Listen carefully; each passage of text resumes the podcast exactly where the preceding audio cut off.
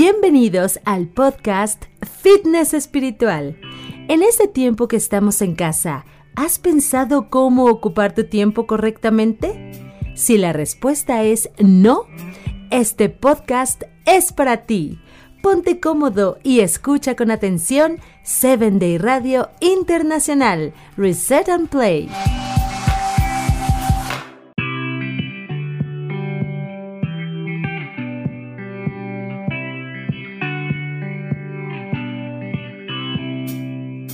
Bienvenidos una semana más a Seven Day Radio Internacional con este nuevo formato que tenemos para cada uno de ustedes, Present and Play.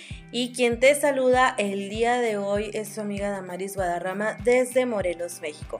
Y como saben, estamos llevando una serie desde que inició el mes de abril, la serie Fitness, y hemos estado hablando sobre diversos temas, sobre fitness espiritual, social y el día de hoy hablaremos sobre fitness mental.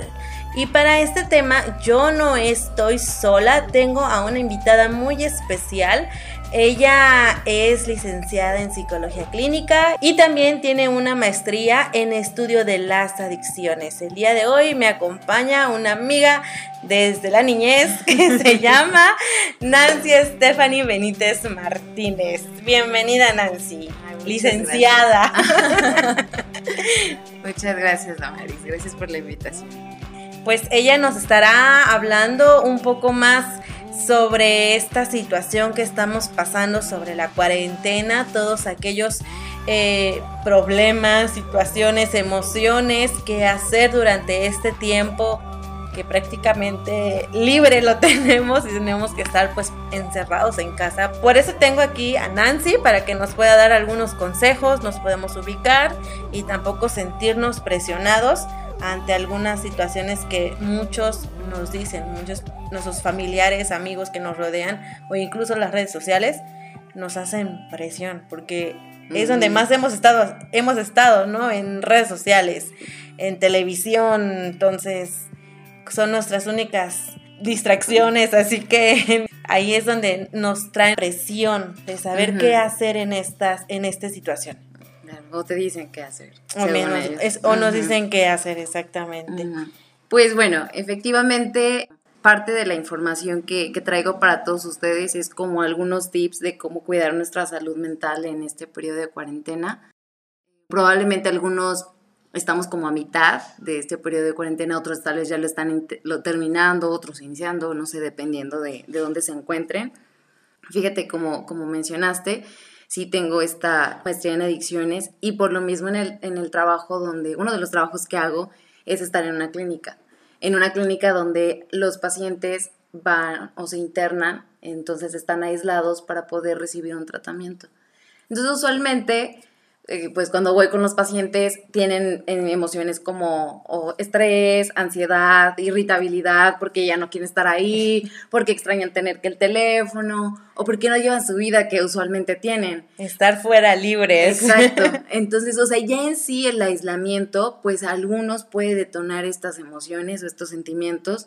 Entonces, pues sí, nos mueve bastante a todos. Por eso este, ahora que pues nosotros estamos como en esta parte de aislamiento, puedo comprender más a aquellos pacientes. Pero bueno, no obstante, no a todas las personas nos va, nos está pegando igual, tú como mencionaste, ¿no? Algunos sí estamos súper sufriendo, otros tal vez están muy relajados, que más adelante voy a mencionar un poco de este tipo de personas. Pues sí, a cada persona le va a influir de, de manera diferente todo. Dependiendo de nuestro ritmo de vida que tengamos, ¿no? Exactamente, o sea, tu estilo de vida, somos tan diferentes que esta situación lo podemos ver desde muchas perspectivas. Bueno, entonces uno de los puntos que yo consideré que, que es el principal es que nos tenemos que ubicar en nuestra realidad. tener bien claro en qué punto o en qué lugar estoy. No es lo mismo estar en, en, pasar cuarentena con un familiar enfermo, estar solo, sola, o estar viviendo en un lugar donde no conoces a mucha gente, o estando con muchos niños. Definitivamente o con no. tu familia. con la cual no habías convivido tanto, probablemente. Entonces, sí es como, como que es el primero, ¿no? Ubicarnos en esta, en esta realidad.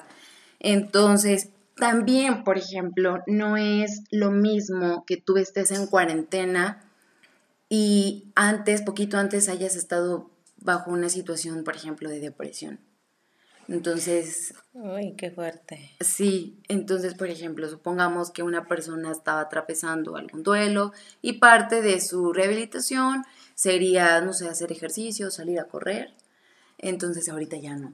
Visitar algunos lugares cerca.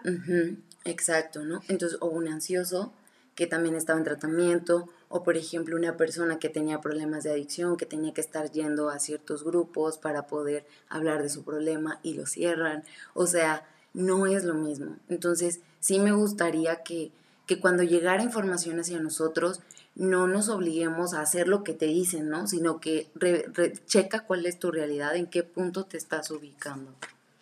Bueno, el siguiente punto, igual en, parte de nuestra realidad, sería pues ver en dónde vivimos. O sea, no es la misma la cuarentena que aquí, por ejemplo, en, en México, que en Vietnam o en otros países, o sea, lo vivimos de una manera diferente. O sea, ni siquiera nos vamos lejos tal vez del país, o sea, en estados, en colonias, lo viven de manera distinta. Y muy diferente, definitivamente. Sí, o sea, por ejemplo, supongo que hay gente que todavía cree que es un mito, entonces siguen haciendo sus actividades, otras familias no. Entonces, o sea, realmente tenemos que revisar eso también. Y eso es parte de nuestra realidad me imagino que quizá hay lugares donde no tienen provisiones cerca, o sea, no hay lugar, acceso cerca para poder comprar o servicios sanitarios. De hecho, como, como lo comentas, ¿no? Cómo vivimos esta cuarentena. Yo vivo sola, vivo céntrico, tengo tiendas, tengo para recurrir y no ir precisamente a un supermercado, ir, al, ir al centro a comprar lo que necesito, creo que lo tengo aquí cerca para poder adquirirlo. Y dirían por ahí, me salgo a orear un poquito, a respirar otro airecito, ¿no? A diferencia de que yo hay días que estoy aquí y hay días que me voy a casa de mis papás. claro. Entonces, donde viven mis papás es un pueblito donde, como lo comentas, no hay donde comprar todo lo que necesitamos para, para la comida, ¿no? Entonces es importante y eso es así como un rol que, que, tienen mis papás en casa o que tenemos cuando yo estoy con ellos, que cierto día hacemos un rol de comida y todo lo que queremos hacer durante toda la semana y solamente pues salen dos personas. Y digo dos personas porque pues mi papá es el que maneja y bueno, mi papá está eh, por su edad está en el rango de posibilidades de que se pueda enfermar, ¿no? Ah, ok. Entonces, él solamente maneja y mi hermana va o mi mamá va, al, lo acompaña, pero mi mamá o mi hermana es la que va a comprar todo lo que se necesita con lista en mano y mi papá se queda en el carro en el estacionamiento. Entonces es como, como esta parte, ¿no? Que, tienen que salir y, exponerse. Y sin embargo, pues yo, como lo comenté hace un momento, tengo más cerca los lugares para poder, para poder este, distraerme. Y yo, por ejemplo, estoy muy acostumbrada, pues por lo mismo de que estoy más céntrico, al ruido. al ruido. Claro, claro, y Eso es, algo que también se extraña. Estoy acostumbrada al ruido. Estoy cerca de la carretera, carros, que escucho la patrulla, la ambulancia, que escucho movimiento, exacto. Y yo me voy allá, no escucho nada. Entonces, esa parte como que a veces como que me, me estresa, me, me no sé, me hace sentir como que ah, quiero irme a mi casa, ¿no? Entonces, pero estando aquí en mi casa, pues estoy sola, duro tres, cuatro días sola, pero como no hago nada, prácticamente estoy encerrada. Claro. Quiero, ya me quiero ir ahora para allá, entonces es algo que también influye. Y, y, es algo que es un punto que también vamos a ver en la parte de ubicarnos en la realidad. O sea, somos tan diferentes y o sea, hay personas extrovertidas y hay personas más introvertidas. Por ejemplo, las personas extrovertidas, que me da la impresión, Damaris, de, de lo que te conozco, que, que pues eres de esa categoría. O sea, son personas que se nutren de la, se llenan de energía de la gente. Entonces, quieren salir, platicar, eh, están conectándose constantemente el uno con el otro y así es como las personas eh, viven, o sea, y viven felices. Exacto. Entonces, o sea, la cuarentena en una persona extrovertida va a ser muy diferente a una persona que es introvertida. Sí. O, por ejemplo, yo tengo amigos que me dicen, una amiga me dijo, o sea, me, me gusta vivir en cuarentena, quiero que se acabe el virus. Ya no lo quiero, dice, pero me encanta vivir en cuarentena. O sea, esto de home office me gusta, me gusta leer, me gusta el tiempo, pasar con mi familia, eh, lo disfruto. También lo he leído, ¿no? Me va a costar mucho trabajo volver que a salir al trabajo, que volver otra vez que a conectarme con la familia, volver a tener, o sea, acceso a cualquier cosa fuera de casa. Entonces, yo creo que también ubicarnos en la realidad es eso. O sea, imagínense que el introvertido le diga al extrovertido cómo pasar la cuarentena. No, el extrovertido le va a decir, ¿de qué hablas? O sea, leer un libro yo sí me gusta, tal, pero no, no, si yo quiero gente, no quiero ruido. Sí, exacto. Eso me pasa. Sí, ok, sí, por eso te entiendo. Entonces, pero es ese punto, ¿no? O sea, entonces es como, o sea, eh, eh, para poder vivir la cuarentena es como que realmente ubicarte, ok, ¿qué, qué tengo? Pues tengo familia cerca, soy muy extrovertida, pues entonces empiezo a buscar el contacto, tal vez video- videollamadas o personas como comentaste, ¿no? Que están en cuarentena y, tienes la posibilidad de visitarlos. El introvertido pues probablemente tiene más recursos este, en estos momentos, ¿no? Igual el leer, el, el- el conocerlo, pero es muy importante primero que sepas. Y otro punto es este, pues también la situación económica, la- el trabajo, ¿no? O sea, hay gente que trabaja ya desde casa desde siempre y hay gente que no, entonces siempre estaba acostumbrado a todo esto. Entonces yo creo que para poder tratar de vivir o de tener una mejor, una, o tener más llevadera esta- esto de la cuarentena es, sería esto, o sea, ubicar cómo estás, dónde estás, qué recursos tienes, con qué cuentas y en base a ello ya empezar como a ver cómo vas a estar viviendo, cómo vas a, qué recomendaciones sí aplican para ti para, para sobre, seguir con lo de la, con lo de la cuarentena. Pero bueno, este, pues voy a dar ahora sí, voy a entrar en las recomendaciones, ya después de que ya nos ubicamos un poco más. Exacto. Este, una de las recomendaciones es conocer y detectar cuáles son las emociones que predominan en ti. Es muy importante que tú te des cuenta y nombres lo que está pasándote. ¿Por qué? Porque hablar de nuestras emociones es como que organizas. Así como yo creo que muchos estamos limpiando nuestra casa y encontrando un montón de cosas perdidas. Perdidas. Exacto. O sea, es algo así. Entonces, como que me echo un chapuzón y voy descubriendo qué emociones ahorita estoy predominando en estos momentos de cuarentena.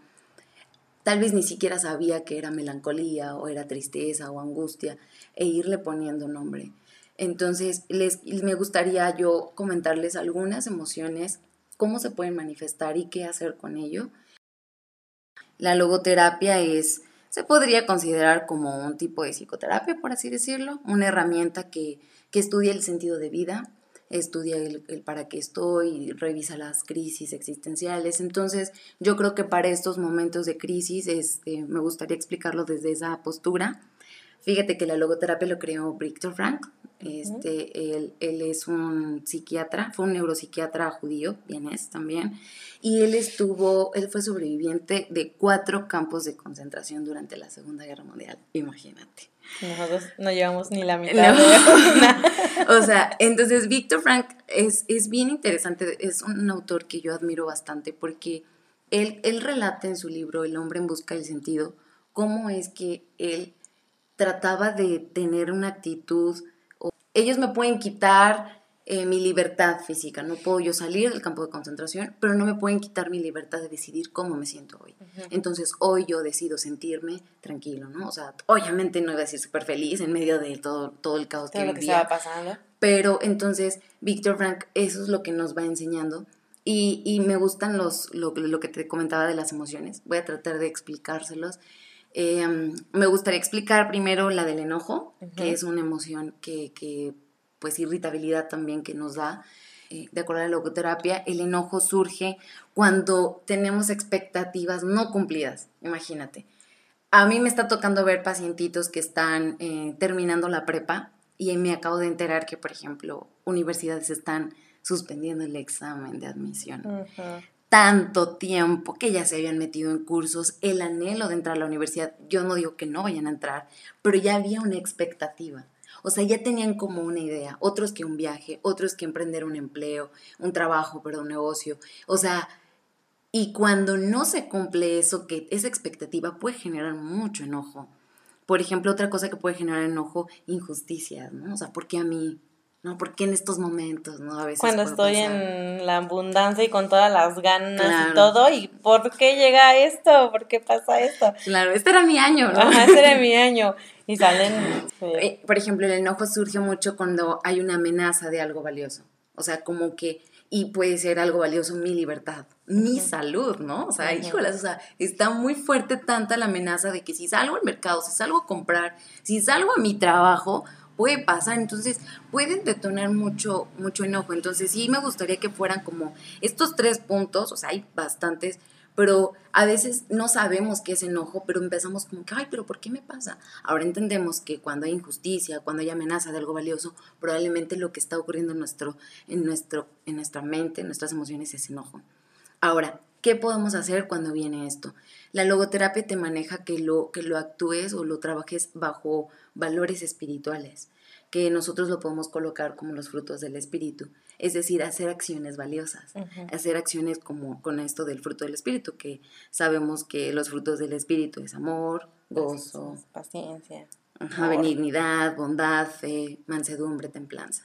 Entonces, ¿qué hacer ante el enojo? ¿Qué valor podemos utilizar? Por ejemplo, podemos utilizar algo que a muchos nos ha costado trabajo, que es flexibilidad. Este, o sea, esta capacidad que tenemos, este valor tenemos que empezar a utilizarlo eh, ¿Por qué? Porque las cosas no están saliendo como uno quiere y tiene que empezar a, ser flexible, hacer acciones de flexibilidad, hacer valores que lleve, eh, ejercer el valor de la empatía, el respeto, la tolerancia. Entonces, em, yo lo platico mucho con mis pacientes. Tenemos que empezar a hacer acciones que lleven tolerancia. Y si tolerar de que, por ejemplo, es que me quiero acabar ya este lado de chocolate, ya ahorita en una sentada, no, espérate, espérate en dos, espérate en tres. O sea, empezar como a hacer acciones que puedas ir postergando, ser flexible. Si no tolero una llamada más de 10 minutos con tal persona, pues ahora sí, no, pues, pues ok, voy a tratar. Entonces ahí sí vas fortaleciendo como este valor de la flexibilidad, de la empatía. ¿Y, ¿Y qué nos quiere enseñar la vida cuando viene este enojo? cuando vienen todas estas situaciones de irritabilidad, pues aceptar a vivir con la imperfección, que no somos seres perfectos, que estamos en un mundo lleno de imperfección y que esto pasa.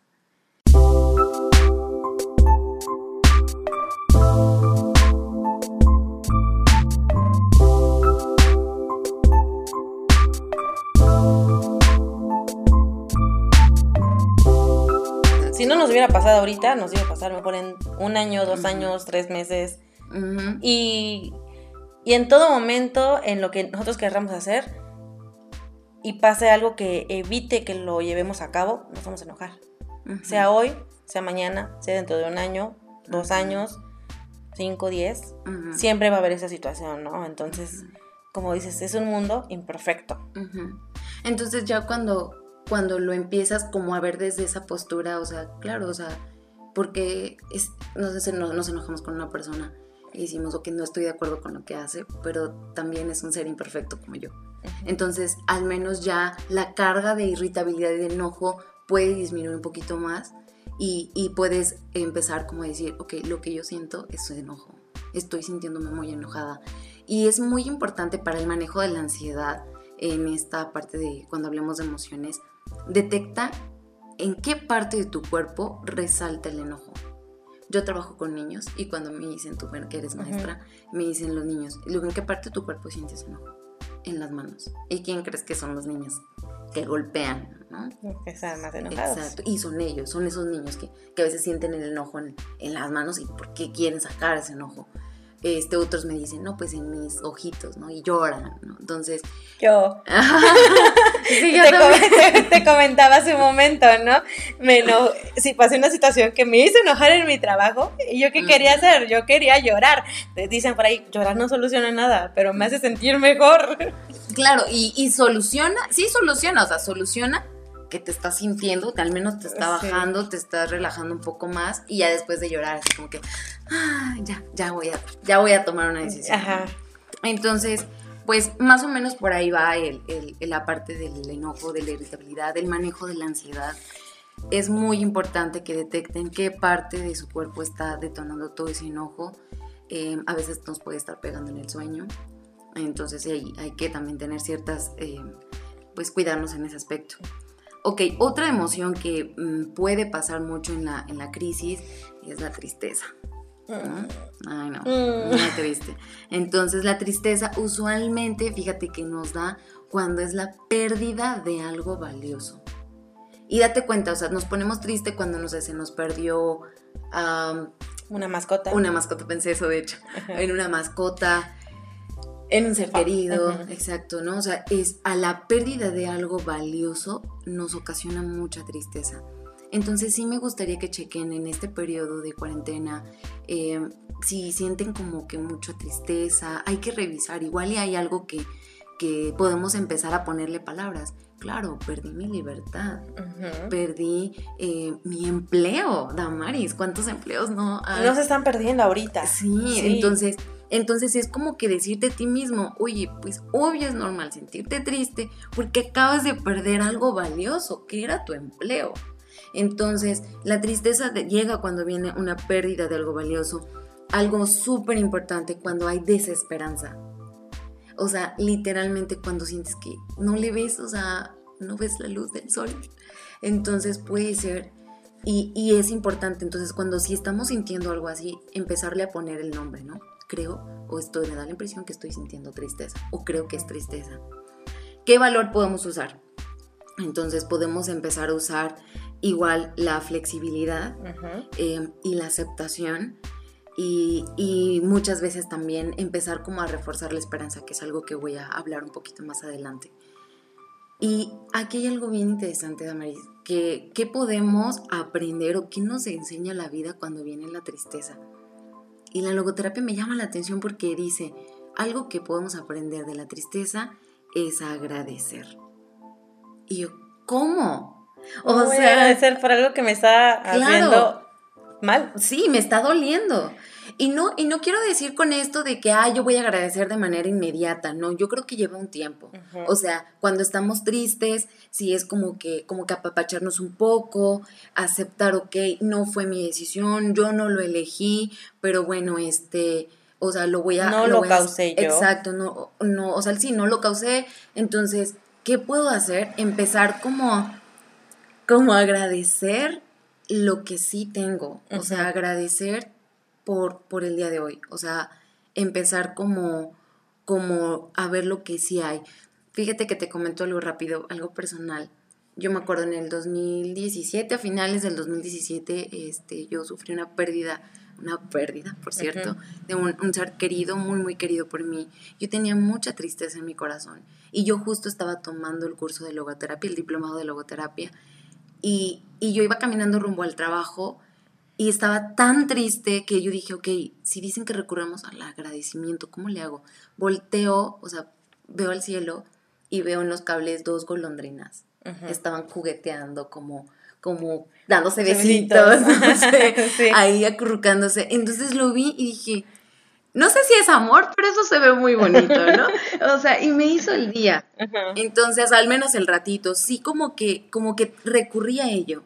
No estoy diciendo que eso, uy, ya se te va a quitar por siempre la tristeza, pero sí te ayuda. Pero te da una satisfacción, ¿no? Como que dices, ay, qué bonito, te, te hace sentir bien ver algo bonito.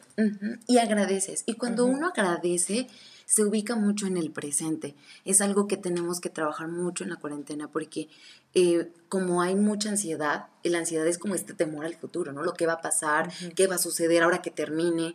Eh, que eso lo vamos a hablar más adelante. Sí, también hay muchas cosas vamos a hablar más adelante.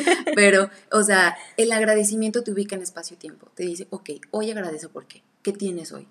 Hoy, si no estás enfermo, hoy si estás enfermo pero no es de COVID, tal vez, o tal vez si estás durmiendo va bien, o no sé, entonces como que te ubican la realidad y eso a veces da mucha tranquilidad.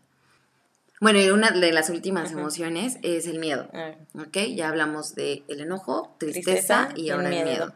Entonces, el miedo suele pasar cuando hay una situación de peligro y estamos en peligro. Que es siento que es como la más sobresaliente ahorita, ¿no? El miedo, todos, todos. Claro. Entonces, sí, o sea, estamos como con este pánico. Igual, ¿qué valores podemos utilizar? Podemos utilizar, por ejemplo, el valor de la diligencia, ¿no? O sea, no irnos súper a, la fatalidad, o sea, ser diligentes, eh, la prudencia, ser este como que la prudencia nos ayuda como, como también, ¿no? Muy aquí en el ahora a ver qué sí puedo hacer, qué no puedo hacer. Pasaba en casa de que, oigan, falta tomate, vamos a comprar tomate. Oigan, no vamos a comprar tomate, no es el día de salir.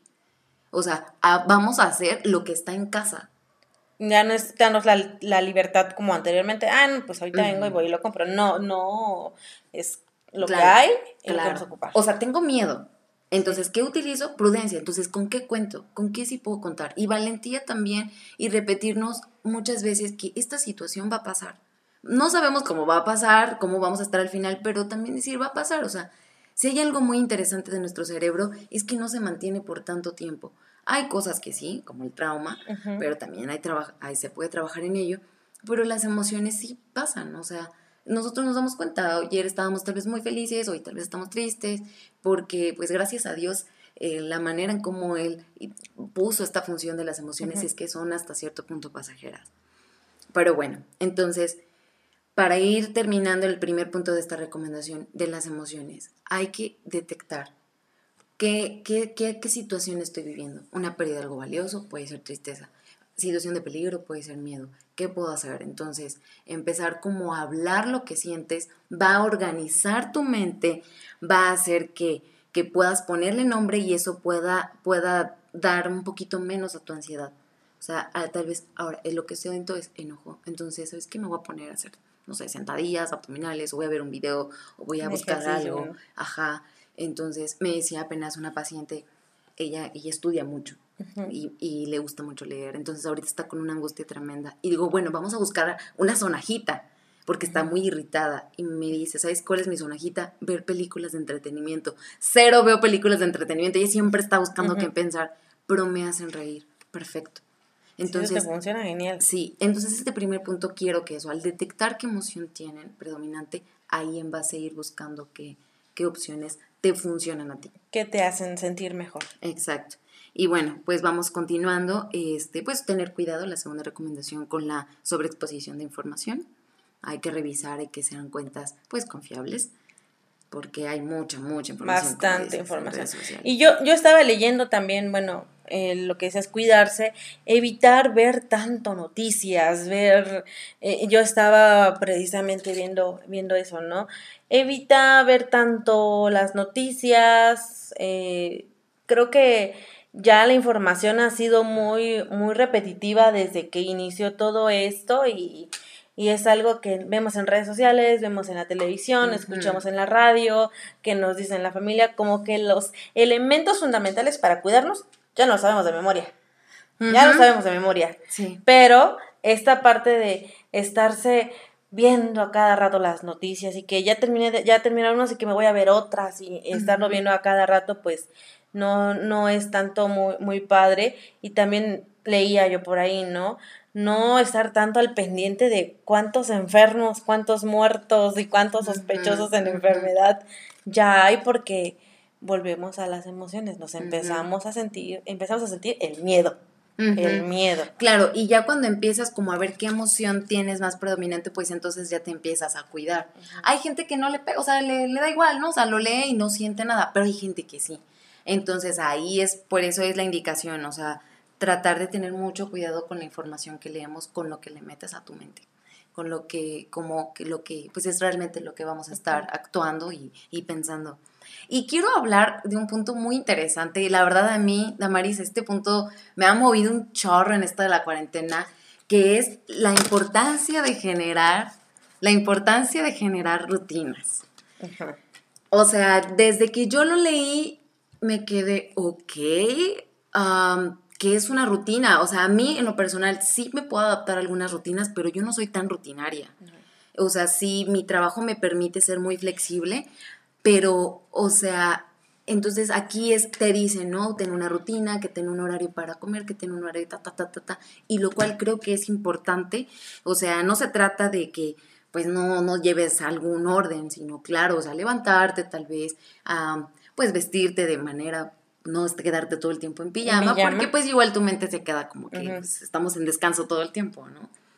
Em, entonces, ¿cómo es esto? O sea, creo que a veces cuando me, me tocó ver que personas cuando empezó esto de la cuarentena empezaron a decir, no hombre, este, voy a a ponerme tal objetivo porque esto siempre lo he querido hacer, empezar a leer, empezar a, no sé, hacer mi proyecto que nunca hice. Y hacer ejercicio. Hacer ejercicio, claro. Y yo no digo que esté mal, pero a veces nos pusimos muchos objetivos sin dimensionar lo que vendría.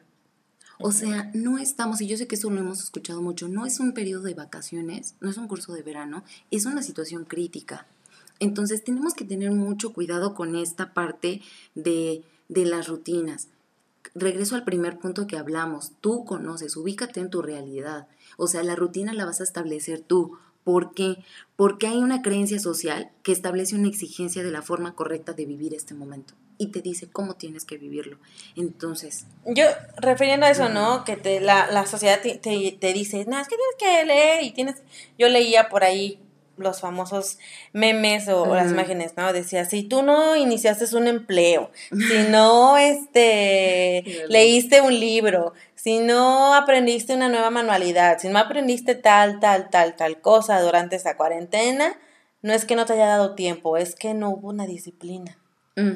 O sea, a fuerzas tengo que aprender, o sea, como que me está obligando a hacer todo, todas estas, esta cierta lista de actividades durante esta cuarentena como que te obliga, ¿no? Oh, claro, y es lo que yo te digo, ubícate en tu, o sea, por ejemplo, hay personas que tal vez no pueden, por ejemplo, a mí se me dificulta mucho estudiar en línea, mucho.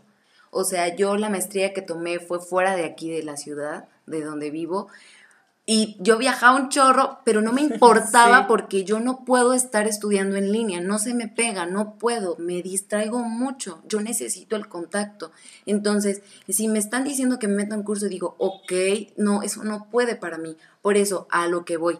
La rutina va a ser de acuerdo con los recursos que tú tienes, por eso tienes que identificar. No puedes tomar, una mamá no puede tomar un curso si tiene a los niños todo el tiempo en, casa, o un familiar enfermo, ¿no? O sea, no lo podemos hacer. Entonces, tenemos que tener mucho cuidado con esa información porque pueden producir una gran ansiedad al no poder cumplir con estas expectativas.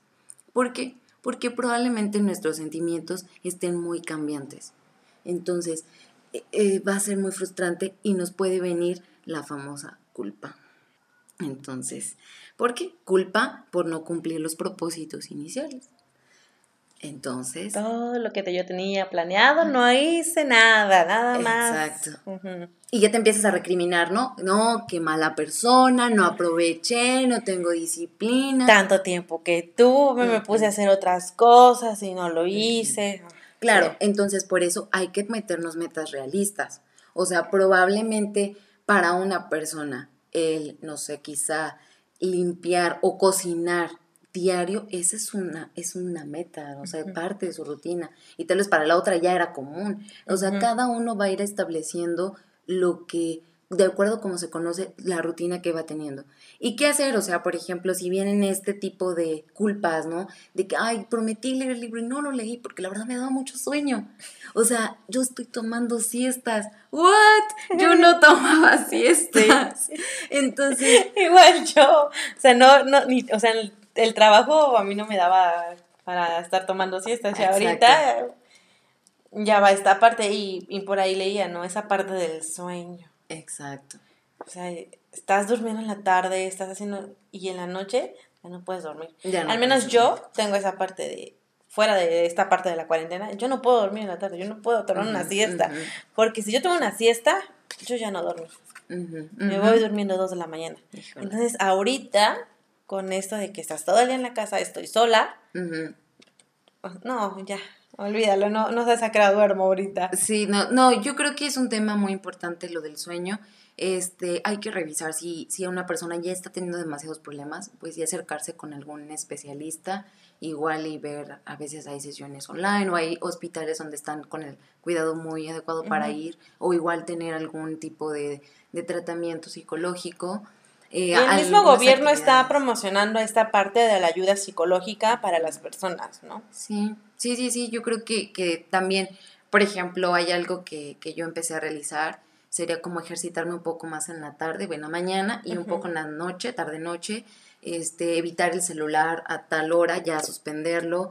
O sea, como que hay algo que se llama higiene del sueño, les sugiero que lo, que lo busquen para aquellos que tienen problemas para dormir entonces la higiene del sueño es como, un, como rituales específicos para ir induciendo el sueño eh, y para poder pues descansar. Yo creo que es un punto muy importante el, poder, este, el, el, descanso. Pero bueno, regresando a la rutina, si vienen estos pensamientos de culpa, de por qué no lo hice, o sea, pues no rechazar esos pensamientos, sino como que comprenderlos, ¿no? O sea, comprender, Claro, o sea, no estoy en mi mejor momento para terminar el libro, no estoy en mi mejor momento para cumplir mi, el reto que yo quería lograr, pero eso no significa que no pueda. O sea, significa que ahorita no es el momento tal vez, pero lo planeo retomar. Entonces, no hay que traumarnos con las, con las este, rutinas, vamos a adaptar nuestras rutinas de acuerdo a nuestro estilo de vida. ¿Vale? Y por último, la última recomendación, que creo que es muy importante, para mí creo que es de las más importantes, es el empezar a trabajar con la esperanza. Por ahí dicen que la esperanza muere al último. Exactamente, ¿no? Eh, es un valor muy importante, es un valor que, que, que yo creo que en estos momentos de crisis sé que no la podemos palpar, pero la podemos ir creando. E, esa esperanza, por ejemplo, que Víctor Frank menciona en su libro, describe en su libro cuando tal vez estaba encerrado y veía, no sé, el amanecer o las aves, o me llamaba mucho la atención donde decía, voy a hacer una actividad, tal actividad para poder ganarme un cigarro, él no fumaba, sino que lo intercambiaba por una papa, ¿no? O sea, para que él pudiera comer, o sea, como que, o sea, la esperanza de que esto iba a terminar, de que, de que puedo conseguir algo mejor en este, en este tipo de desastres. De situaciones. Exacto. Entonces, eh, pues yo creo que la esperanza nos le daba, en, ese caso a, Víctor Fran, le daba aliento vital para poder seguir, seguir. O sea, fijarse en, qué sí tienen, qué cosas positivas y eh, no necesariamente como en el presente. Yo sé que puede ser como muy contradictorio. O sea, la esperanza no es como en ansiedad, sino como, ok, ¿qué sí tengo hoy para ir construyendo mi futuro, para, para yo ir este, teniendo como algo de qué agarrarme? Y bueno, nosotros también, así como Víctor Frank, tenemos pues pues em, personajes bíblicos.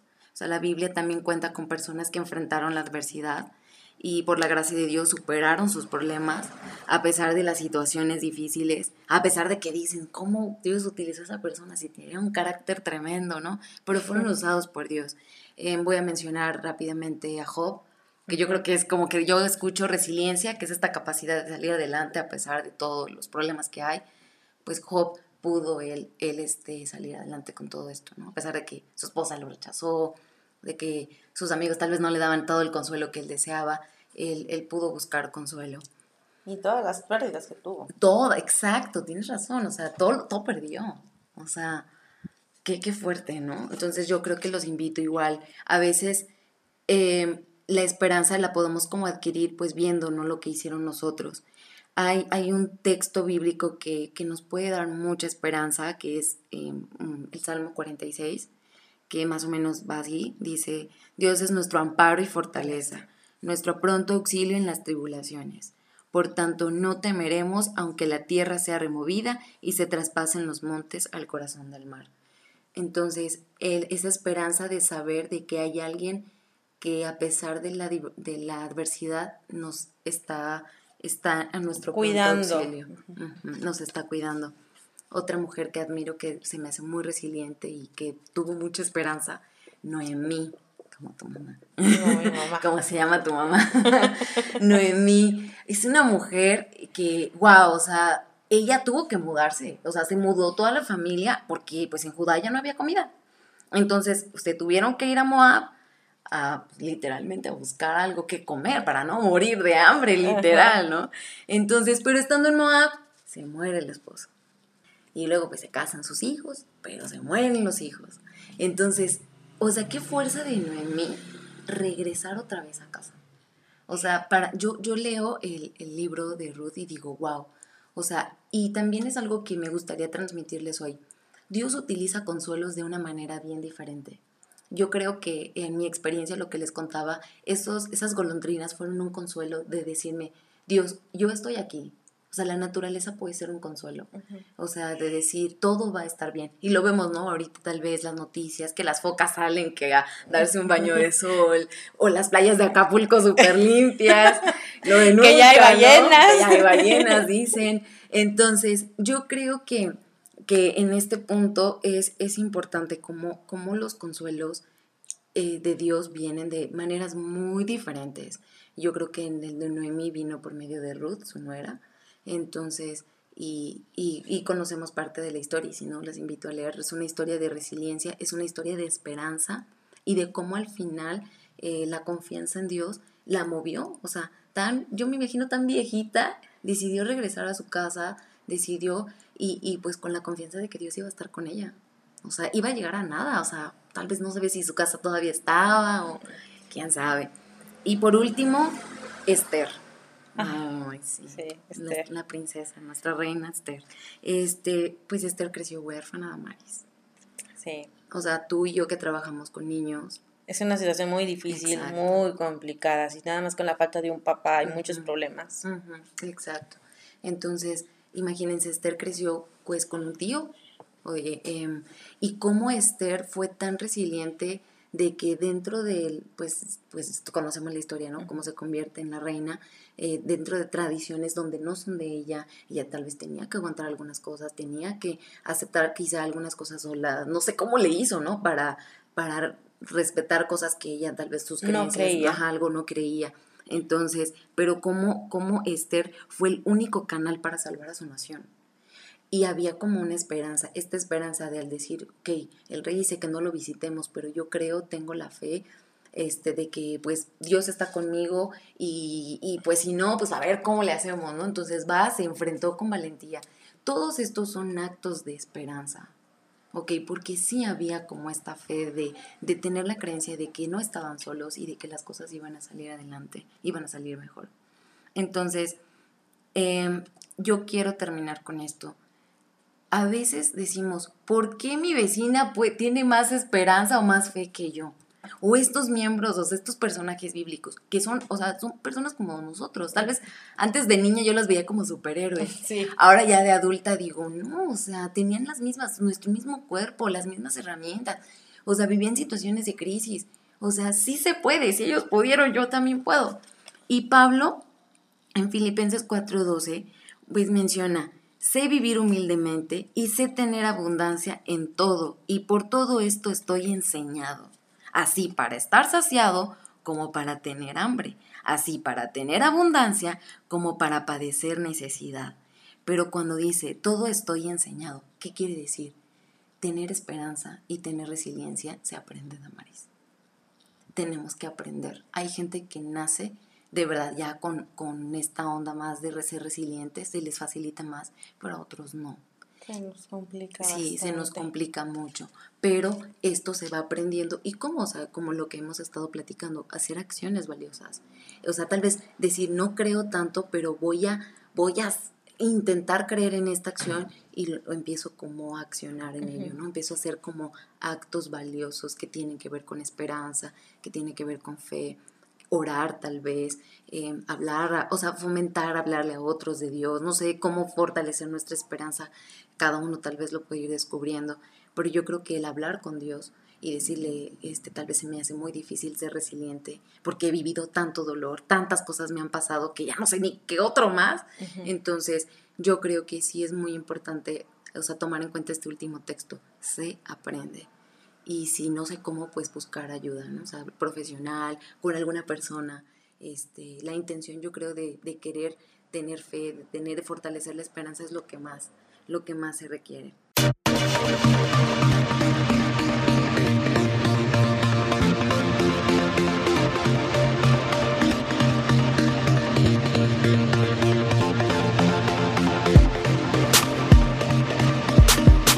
Platicamos hace un momento al principio de, esta parte de las emociones. También va a haber emociones cuando termine esta cuarentena.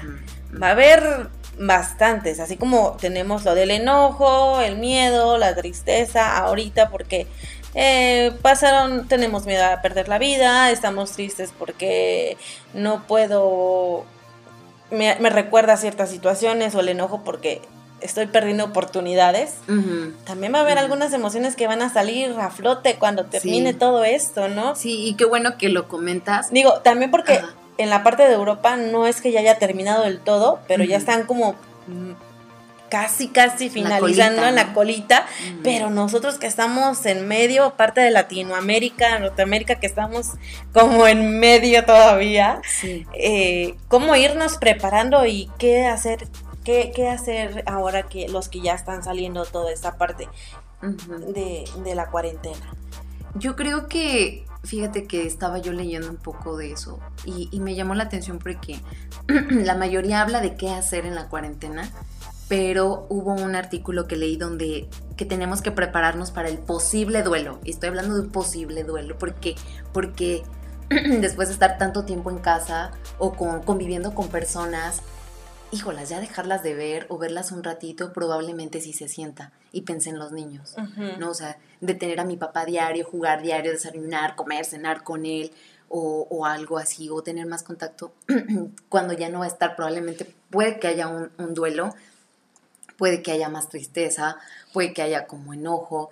Entonces, pues, ¿qué hacer? Yo creo que en este periodo, y qué bueno que lo comentamos, estamos a mitad de la cuarentena, pues ir, ir fortaleciendo esta parte de la resiliencia e ir como, como hablando, ¿no? Ya sea con nosotros mismos o con, con, quien vivamos, este, saber que esto va a pasar, así como inició, va a terminar y no importa que tal vez, o sea, no nos vamos a ver tan seguido, pero eso no significa que no nos querramos. Tal vez podemos empezar como a colocar un día de movies, de películas, de juegos como antes lo hacíamos tal vez este, yo, yo recomendaría algo así, ¿no? Como que tal vez tener como ciertas actividades, si vemos que es muy complicado la, la, separación total, este, como que irlo, irlo platicando y saber que pues también, em, pues, pues va a pasar también este periodo de, este periodo de duelo. Y reforzar nuevamente la parte de la esperanza, de la resiliencia, saber que pues vienen nuevos retos, igual, y por ejemplo, para los que estamos terminando, pues igual agradecer y no queremos comer el mundo luego, luego, ¿no? O sea, igual, nuevamente el primer paso, ubicarnos en nuestra realidad. ¿Con qué cuento? ¿Qué tengo? Pues no sé, tengo un empleo con el que no, pues no gano lo suficiente, ok, ¿qué voy a hacer? O sea, no es como que super ansiedad. No voy a regresar. Ser conscientes que no vamos a regresar a lo que teníamos antes de que iniciara todo esto de que va a haber muchos cambios y tenemos que estar preparados para, para esta parte y que vamos a tener que redoblar esfuerzos prácticamente para seguir adelante. Claro, y yo creo que aquí podemos utilizar una palabra que puede ser como transformar, ¿no? O sea, sí viene una transformación diferente. Eh, no negar el dolor es muy importante cuando venga esto después de la cuarentena. O sea, no negar, no decir, ay, ya deberías de sentirte feliz, ya sales. No, espérate, o sea, no, o sea, si te estás sintiendo triste o ansioso también, pues no lo niegues. O sea, en lugar ni siquiera quererlo evitar, no evadir, no, no, no, no debo sentir, sino hacerte cargo de él y transformarlo en una realidad. O sea, por ejemplo, ¿qué es hacerme cargo de él? O sea, ok, lo que estoy sintiendo es mucha tristeza o enojo porque no estoy consiguiendo lo que quería yo había conseguido después de la cuarentena. ¿Qué voy a hacer con esto? Ok, me voy a relajar, voy a tratar de ver la realidad, qué es lo que estoy y puedo transformar. Entonces vamos a ir transformando alguna realidad devastadora en una posibilidad de vida nueva, ¿no? O sea, como que ver qué sí puedo hacer, qué sí tengo a la mano para hacer y qué lo haré. Entonces, sí es un tema que yo creo que después también sería bueno como, como, como plantearlo, ¿no? Después de la cuarentena. ¿Y ahora qué hago, no? Pero sí, pero sí, yo creo que sería esta parte de reforzar eh, los valores espirituales, los frutos del espíritu como los conocemos en la Biblia, eh, la resiliencia, la esperanza por medio de acciones valiosas día a día y tener muy presente el agradecimiento, porque yo creo que en medio de la, del medio de todo esto relajo, de este dolor que hay, de estas pérdidas, puede, puede ayudarnos a mantenernos un poquito más tranquilos y más serenos. Y agradecidos. Sí, es muy importante la, el agradecimiento, sentarnos, centrarnos en nuestra realidad, ubicar todas aquellas situaciones que nos pueden afectar, transformar, es transformar, agradecer. Exactamente, así es, Tamaris.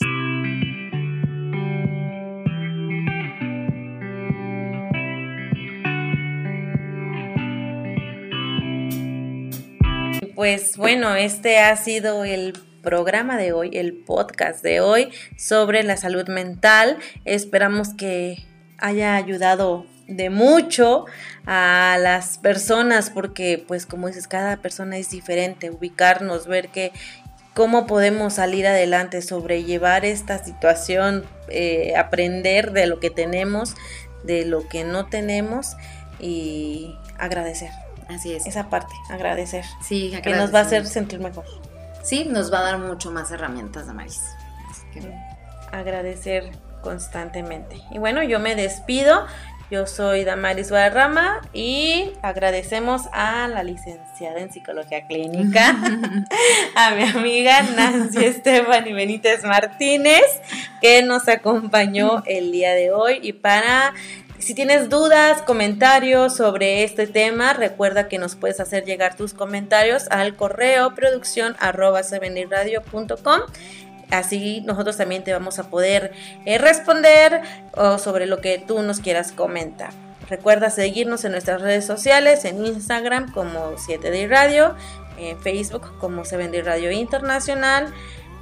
Y bueno, también seguir nuestras matutinas diariamente. Comparte este podcast con todos aquellos que sabes que lo van a necesitar, sean o no sean de la iglesia. Así que muchas gracias nuevamente. Gracias, Damaris. Te quiero mucho. Yo también.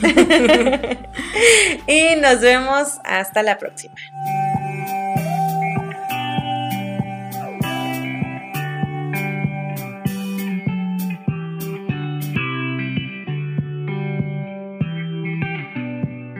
¿Te ha gustado este podcast? Entonces, compártelo con tus amigos y familiares. No dejes de seguirnos en Instagram, en las matutinas diarias por medio de WhatsApp y en nuestra página de Facebook, Reset and Play.